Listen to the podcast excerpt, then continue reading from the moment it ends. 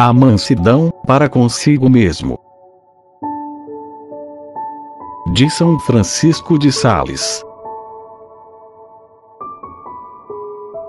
Um modo de fazer bom uso da virtude da mansidão é aplicá-la a nós mesmos, não nos irritando contra nós e nossas imperfeições.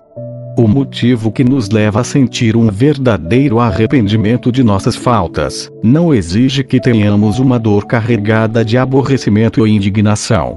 É quanto a esse ponto que muitas pessoas erram frequentemente, irritando-se por estarem irritados, e amofinando-se por estarem amofinados. Porque assim conservam aceso no coração o fogo da cólera, e estão sempre prestes a explodir na primeira ocasião. Além disso, esta ira, pesar e aborrecimento contra si mesmo encaminham ao orgulho, procedem do amor próprio, que se perturba e inquieta, por nos ver tão imperfeitos. O arrependimento de nossas faltas deve ter duas qualidades: a tranquilidade e a firmeza. A sentença, que um juiz pronuncia contra um criminoso, com calma, é mais conforme à justiça, do que aquelas que são influídas pela paixão, e por um espírito irrequieto, determinando castigo não tanto pela qualidade do crime, como pela disposição do julgador. Digo também que nos punimos de nossas faltas com mais eficácia, por uma dor calma e constante, do que por um arrependimento passageiro e cheio de aborrecimento e indignação.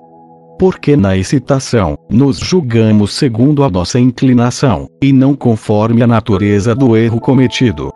Por exemplo, quem tem grande afeto à castidade, sentirá amargamente qualquer golpe desferido contra esta virtude, mas talvez não dê tanta importância a uma ofensa que tenha praticado contra alguém.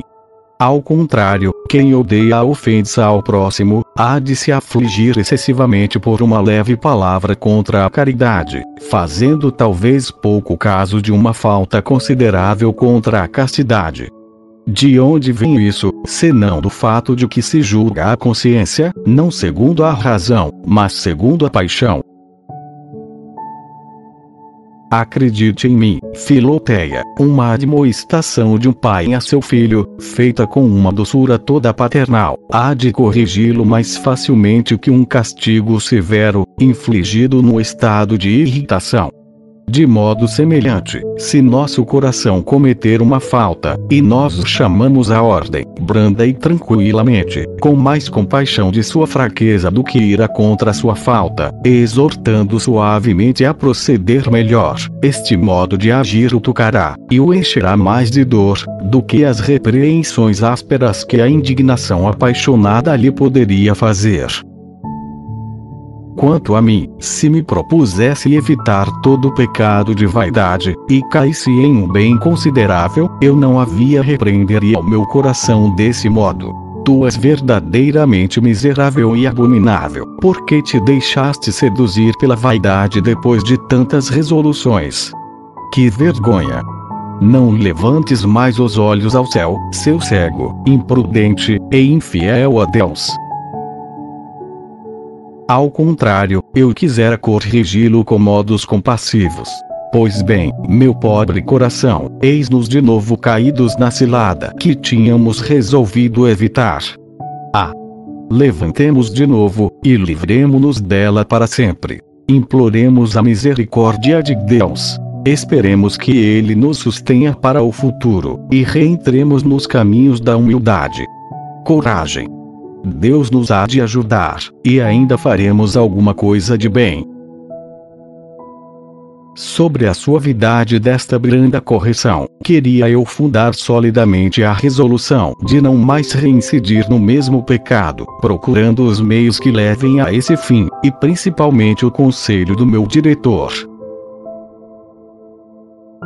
Se, entretanto, o coração não for bastante sensível a estas doces repreensões, convém empregar meios mais enérgicos, uma repreensão mais forte e áspera, para enchê-lo de uma profunda confusão de si mesmo, contanto que, depois de tratá-lo com esta severidade, se procure consolá-lo, com uma santa e suave confiança em Deus, a imitação desse grande penitente, que sentindo sua alma aflita, a consolava, dizendo: Por que estás tu triste, minha alma? E por que te perturbas? Espera em Deus, porque ainda hei de louvá-lo, salvação de meu rosto e Deus meu. Levanta-te de tuas faltas, com uma grande placidez de coração, humilhando-te profundamente diante de Deus, e confessando-lhe a tua miséria, mas sem te admirares disso. O que há de extraordinário, que a enfermidade seja enferma, que a fraqueza seja fraca, e a miséria seja miserável?